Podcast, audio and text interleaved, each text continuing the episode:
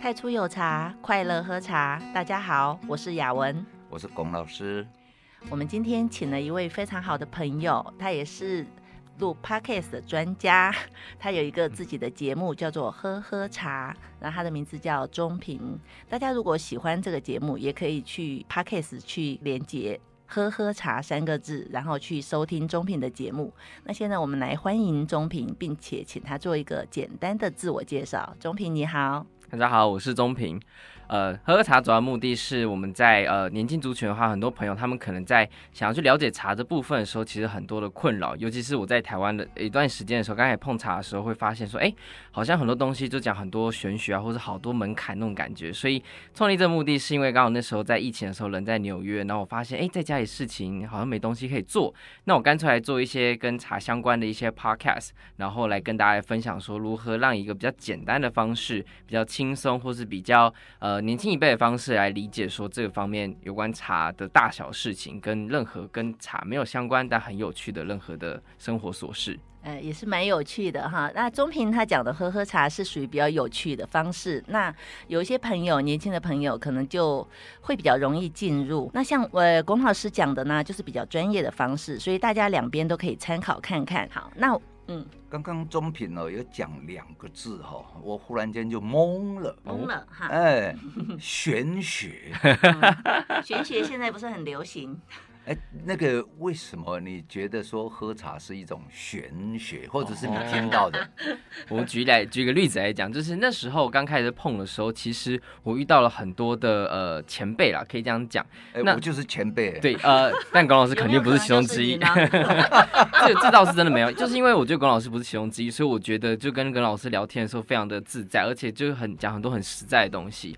但主要是之前我们遇到几个例子，肯定像是说，呃，这个老师他。泡茶可能会让你想哭，或者说这个老师，啊、这个泡茶可能会让你觉得有呃什么如沐在什么阿里山之中，或是云南的丛林之中。看到老师就想到那个三头气，或想到一个茶气，是吗？然后对于我们这种呃那时候茶界小白来讲，就觉得。啊、到底在讲什么东西？哦，果然很玄。我反而不喜欢那个，如果人家看到我想到茶，想到一种茶，如果是绿茶，我就会不开心。请大家千万不要这样子，这个是一种冒犯。对，肯定是的，对大家都是冒犯。嗯、对。那、啊、讲到玄学哈，我今天中午也有在我们太初有茶的粉砖分享哈，因为这是我最近碰到的一件事情。刚刚中平说龚老师都不会讲玄学，那么我在这个地方我就想要问一下龚老师。是的，呃，你最近在喝到一只那个国有林的原生山茶，那那只名那只名字叫做明海山嘛，哈。是。那老师，你那天喝到的时候，我是当时眼睁睁的看着你就说，你说你喝了之后，你的松果体就开了，我当时就是眼睛瞬间睁得很大。那请问一下老师，你这个是在分享玄学吗？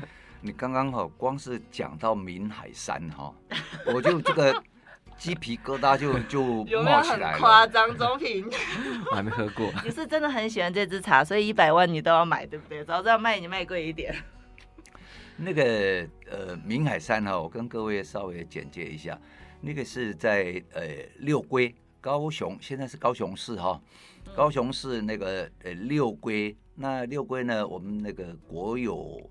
国有林啊，国有林的那个、嗯、原生的，哎，他他们呢发现台湾有原生古茶树，几百年到千年都有。嗯，啊，那我是还没有去看，但是根据呃有看过的人说，那个千年古茶树啊，是一个人抱不起来的，嗯、很大的。哇，OK，很向往哎。对，那那个明海山哈，其实还蛮大的啦哈，它包含的区域哈，呃，甚至大家常常走南横的时候，有一个武功山。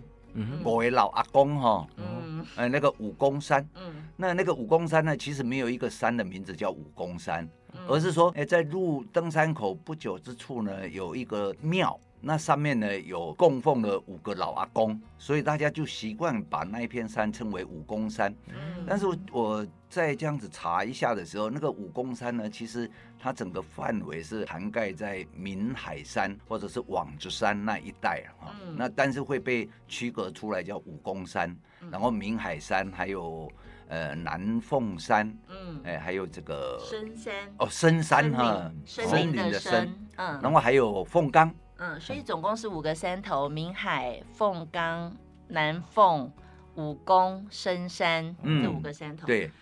然后那一个明海哈，其中有一段哈，呃，在叫做七里雾段。嗯。那七里雾段那里呢？据说啊，嗯，我要讲鬼故事来了，中平小心，我很期待。呃，你不要乱说哎，这样会有法律效应。哎，这个没有法律效应，反正是我在讲都市传说嘛。OK，好。那个原住民哦，根据原住民的说法，说他们如果进到那一片野野森林去哦，去采茶的时候，他们十二点就必须赶快离开。中午十二点吗？还是晚上十二点？中午十二点，而晚上我妈大家都得离开，都看不到。嗯，中午十二点就要离开，原因是为何？说哈，到了下午三点那个罗盘就是指南针呢就不会动。嗯，OK，是当地的山民分享的吗？是对对对对对。那那我我也没有去过哈。那所以说那个原住民上到那个，他们称为台湾百慕达。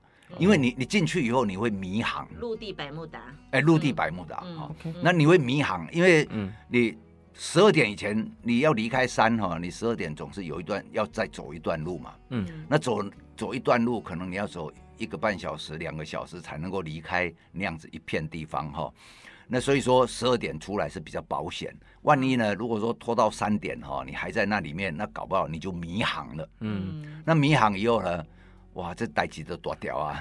嗯、你一定会在里面不知道会发生什么玄学的事情。这个住在山里面，哎，对，那我就很好奇啊，说，呃，比如说北投有反金石，嗯，嗯，那反反金石就是那个石头哦，你把指南针拿去了。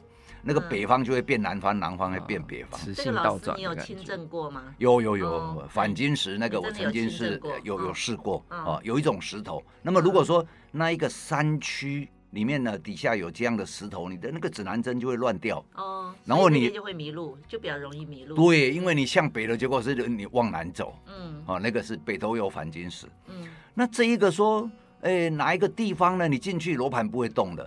这个我们也常常有听到，嗯，啊，甚至日本哦，富士山旁边有一个森林哦，嗯，也是有这种情况，嗯。嗯，好，那那一片森林，哎，那是很多人哦死在里面，有的人想自杀的，然后就走进去，走进去又不想死了，结果走不出来，嗯，那那这一个呢，说什么有时间性的，下午三点以后罗盘就不会动。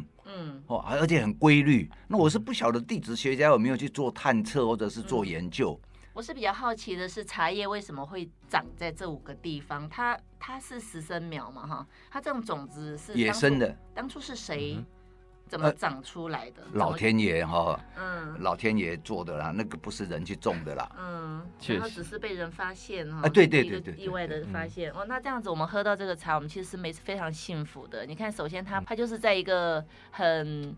机缘巧合的情况下，然后种子落在那边，然后因为是十生苗，所以它又种子又掉在地上，然后又长出不同的茶树、不同的茶种，所以又可以把这些不同的混在放在一起，然后做成一支特别的茶。所以总共是有五个山头的茶，然后这五个山上的茶都是不同的品种，是这样吗，老师？那个那个品种没有人去做分类啦，因为品种哦，其实是呃植物学家他们会去做一些，现在叫基因定序。嘛哈，嗯，那古时候是用那个百万倍的显微切片，嗯，然后去比对细胞的样子，嗯啊，那现在基因，那么像那一种哦野茶哈，原生野茶主要就是搞不好一棵树就一个品种，嗯嗯。对，嗯，那老师你喝明海，你的松果体打开，可以分享一下你喝茶的这个经验吗？松果体打开是还没打开啦，说话都是我在说话，是是还没有打开，但是哈，因为有时候我会冥想会静坐。然后到某一个状态的时候，哈，会在两眼之间会有一种震动的感觉。嗯，那那种震动的感觉呢，其实松果体，也就是我们称为第三眼，哦，会在那边有所反应。嗯，那那一天我喝了那个明海山七里雾的百慕达啊，路上百慕达的茶的时候呢，那个忽然间那里就嘣嘣嘣嘣嘣嘣，那种震动很强烈，好像好像打坐一样。OK，哎，那那这个我就吓到了说，说啊啊那安呢？哦，那换句话说，那个地方因为茶树啊，那种延伸茶树的根啊，都扎到地下哦，十几二十公尺，很深，而且到底吸收了什么样微量的元素，或者是那里有什么特别的一个气场啊，或者是什么磁场啊，还是什么场啊，反正就不知道。但是茶树呢，把它吸上来以后，然后它会累积在它的树叶，然后那个树叶呢。呃，等到你适当的去做它的时候呢，那你喝下去就好像把一堆你自己不知道的什么东西就喝进去，神神秘秘的东西哈。哎，你看，哎，这个够不够玄学？啊，钟平够够非常够。中平，你刚刚有在工作室喝到吗？这支茶？有，我们刚刚有喝到，它其实是很蛮有趣的味道。我觉得这也是很有趣的一个现象，就是刚好这。一两年吧，我在一直听到山茶这个名词，然后在不同的茶人之间流传。什么刚刚老师提到六龟山茶，还有之前听到的永康山茶等等等，嗯、好像是这几年才开始出现的吗？是吗？嗯、呃，我知道的是这样子哈，那个台湾的政府哈，现在我们的政府终于想通了，嗯、因为以前人家是盗采，嗯，那他现在呢就说，哎，他划了一个区域。叫做国有林哦，然后是保护区。OK，那保护区呢？如果你进去采呢，被抓到，前两天新闻还有有一些原住民进去，然后采了十三斤半。嗯，然后那一个呃，这一个警察呢就说：“哎，你采这个茶青哦，一斤现在是一万块台币哦，那十三斤半就十三万五千，然后你是盗偷盗了国家财产十三万五千，然后就要给他法办。”嗯，但是如果说你是经过一个合法的标购，嗯。嗯，哎，那你那个呃林氏所他会合法标购，那标购之后你付钱给国家，然后你进去采，采了以后出来呢，他还会跟你称，那比如说四斤茶可以做一斤，嗯。嗯，啊，一般来讲是这样子，四斤茶做成四斤茶青做成一斤茶，嗯，那那一个他就算了，假如说你采二十斤，那么你会做成五斤茶。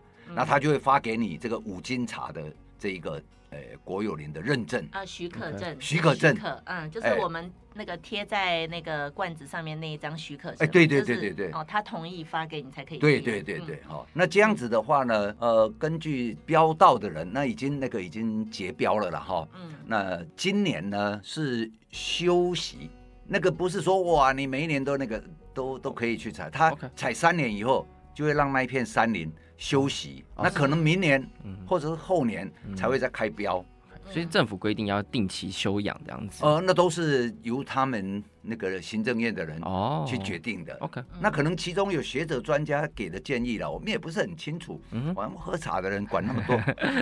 嗯，确实。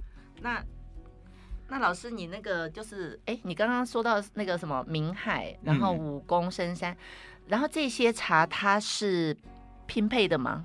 我可以这样，欸、好像也听说有单株的。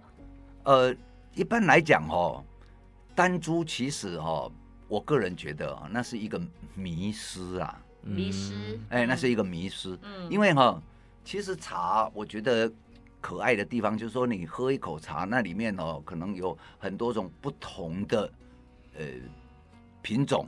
嗯，然后尤其是这种野茶，然后混在混在一起之后呢，当然他们、嗯、呃每一个人就。每一片茶叶发挥它自己的特性，嗯，然后经过制茶师呢，把它统一协调之后，那我们喝到以后，像刚刚钟平喝那个武功山哈，是，其实那个武功山其实就是在那一片里面啊，都叫武功山，嗯，只是说哈那个呃明海山的是特别就采那一片，但是那一片呢，到底是哪一棵树？那个单株就是说每一棵树它会有标码，比如说这个编号零零一哈。这个编号零零七，嗯。啊，那通常会单株大概都是千年的，嗯、那一棵树采起来的数量大概是呃用台斤来算哈、哦，嗯、可以做成差不多十三斤到十六斤左右，哦、那个叫做单株。嗯，那单株当然有单纯的美，嗯，可是单株呢，我觉得也很单调。啊，哦，没有哦，没有又没有别的口味的去给它综合。哎，对对对，我觉得说，所以说，如果可能有的人希望追求非常纯净啊，那呃，可能单珠他就会很喜欢。嗯。啊，那如果说我们是整个那个口感的一个呃香甘华重润苦涩的各种变化，那丹珠可能有时候就真的单调，就单调了。嗯，OK。那老师他那是乌龙茶的做法还是普洱茶的做法？哎。你看你们听到我哈，这样，嗨，嗯、我真想再嗨一声呢，这个叫做执笔三叹哦，因为这里面 主要就是说，因为山茶跟那个我们习惯的灌木的茶哈，它不一样的地方就是说，山茶呢，它的那个呃海绵状的组织体是比较丰厚的，嗯，OK，然后我叶子嘛，叶子叶子，然后那个我们这一种惯型农法这种灌木型的，它是木质部是比较多的。嗯那当然就是已经原料不一样，那制作的方式会不一样啦。嗯嗯哦，那中平平时都喝什么茶呢？我对茶的了解跟我们分享看看。其实，在这个天气的话，我最近比较常喝普洱跟岩茶。哦，啊，岩茶也是托您的福啦，最近买到一个还不错的岩茶，老水仙姬非常喜欢。但是最近天气的确是真的还蛮适合喝普洱跟可能铁观音啊，岩茶真有时候单价比较高，所以拿来享受的话，可能比较奢侈一点啊。嗯所以中平喝的那个茶也是值蛮厚的，就是偏老啦。所以，所以我很想问一下中平哈，你你喝到普洱，那你觉得你喝到的生普跟你刚刚在我们工作室喝到的山茶，它有什么不一样的地方？其实那种感觉不一样，有点难形容的点是在是说，呃，对我来讲，它的山茶的味道是我之前没有喝过，它不太能就刚刚老师讲那个叹气一样，它。没有办法被定义成你要说是乌龙的制法也好，还是任何一种制法，所以目前我会觉得山茶对我来讲，可能我体感没有到特别的强，所以我会觉得它的口感是有趣的，它可能比较轻微比较多一点，或者它的层次感会是一个一般茶不会出现的。但普洱茶会有一种对我来讲，它像有一种比较熟悉的陈味跟熟悉的老味的感觉，所以会像是身体会比较暖暖的一些。那山茶的话，我现在还在熟悉当中，所以要说我。什么特别体感或是感受的话，其实还有一点距离。哦，其实这样，嗯，你这样子算是会喝的。那我也分享一下我喝到的体验呢。那山茶呢，我先就说优点嘛，优点就是它非常的干净，那它也比较细致，跟普洱茶比起来，那从可是从那个后劲啊，从强的那个程度来说，或者是 rich 的程度来说，可能山茶跟还是比普洱茶差了一点。嗯，还有就是那个韵的问题，就是山茶的韵可能也没有像普洱茶那么的久。这是我个人的体验，所以我有问过龚老师哈，他说喝山茶，其实我问他说山茶价值在哪里？他说价值就是干净，然后就是还有那个国有林标签的认证嘛，嗯、还有因为物以稀 物以稀为贵哈。那我个人就觉得说，身在台湾，其实台湾也有很多美好的东西，很好的茶。那我们在台湾生活哈，我们喝一下。台湾这些很难得的东西，比如说像我自己，我就买了一大罐，想要留给我的小孩，因为我当时直接的想法就是说，我现在还可以很幸福，可以喝得到这些东西。啊，未来的十年或十年以后，不知道这些东西、这些茶还有没有这么优秀的制茶师可以做，因为到时候可能一定会非常人多就会泛滥嘛。那第二就是土地，因为其实当当初那个台湾的乌龙茶也是非常好喝，呃，世界闻名的，可是那个环境的东西没没有任何人可以阻阻阻止它，就是往不好的地方去发展，因为要整理环境也是需要很长一段时间。那么环境的影响、人为的影响，那我们的小孩、我们的后代还可以喝得到这些茶吗？老师，请问一下，你有什么意见吗？你刚刚那一些顾虑哈，其实在哲学上哈有一个。呃，名词叫做环境伦理学啦，听起来蛮大的一个东西，会不会很难懂啊？呃，很深啊。我我昨天哈，就是呃，昨天是几号啊？昨天去高雄嘛，对，哎，去高雄大学。几号？没关系，八号，哎，然后去跟那些呃通识教育的学生呢，大概差不多前前后后大概一百个人吧。大概大几岁啊？啊，就是大一到大四，嗯，二十大学生，幸福的大学生，去跟他们分享一点所谓环境伦理学哈的观点。嗯。那环境伦理学主要是在讲什么？啊，环境就是你刚刚讲的那一些啊，那些对环境的担忧，叫做呃，哎，对对，环环境伦理学就是说，当人类在使用我们的环境的时候，嗯，然后到底对环境会产生什么样？你追求经济利益，然后你就要。让它多生嘛，多长嘛，嗯、对，然后你营养就下去，化学肥料就下去，嗯，让它产量增高，然后要供应大家的需求。哎，对，嗯，那你这个一下去以后呢，可是这些化学肥料呢，因为是化学的，那土地要消化它，就要有比较多的时间，嗯，那那么这个就会造成所谓土地的优氧化。嗯，那优氧化呢，那个土壤就会变成硬块。嗯，那变成硬块以后，空气交换不良，微生物就会减少。嗯、那微生物减少呢，那一些呃养分哦就不会透过微生物去分解，那植物就很难吸收。嗯，那很难吸收的时候呢，虫势，植物的虫势就会变弱。嗯，所以有一阵子哇，你会觉得你收成很好，慢慢的那个树丛越来越弱，就稀疏了，稀疏了，然后也会变矮。啊，就就变矮也可以，就营反正就营养不良了，营养不良，就像人一样啊，营养不良，长得又黑又瘦。啊，那个那个化学肥料好像在灌气球，嗯，那你给它灌哦，气球碰的很大，虚胖，啊虚胖，然后慢慢的呃就空掉了，消气了。那你在灌的时候呢，搞不好会爆炸，因为已经变薄了。嗯，所以这个就是呃环境伦理学哈在探讨的这一些事情啊，有有经济面的，有社会面的，有政治面的，有人文面的。呃，你都要一并去考虑，然后我们怎么样来对一块土地，好好的去养护维护，哎，对，或者是整个生态，嗯，可以有永续。对你刚才讲永续，永续的，嗯，对啊。可是，嗯，人类不会想到这么多吧？人类其实都还蛮。短视的，我这样讲可能会得罪很多人，但确实也是这样。是得罪人类了，还好。因为会 得罪人类，对，包括我自己，其实会比较短视啦。所以我们现在能做到的，就是从我们自己开始，就好好的去把环境，我们能做的环境把它维护好。那好好的珍惜我们喝到这一口茶，因为我们现在喝到的茶都还是质地干净，然后里面内容也很扎实的茶。接下来像老师讲的，如果加了很多肥料进去的茶，可能就会变得呃虽然很大很美，但是。很空，所以像钟平啊，那个我们刚刚喝那个武功山那个哈，嗯、其实呃。如果是很多修道人会说哦，这个茶很干净啊，但是我是觉得说应该讲很自然呐，怎么会讲很干净？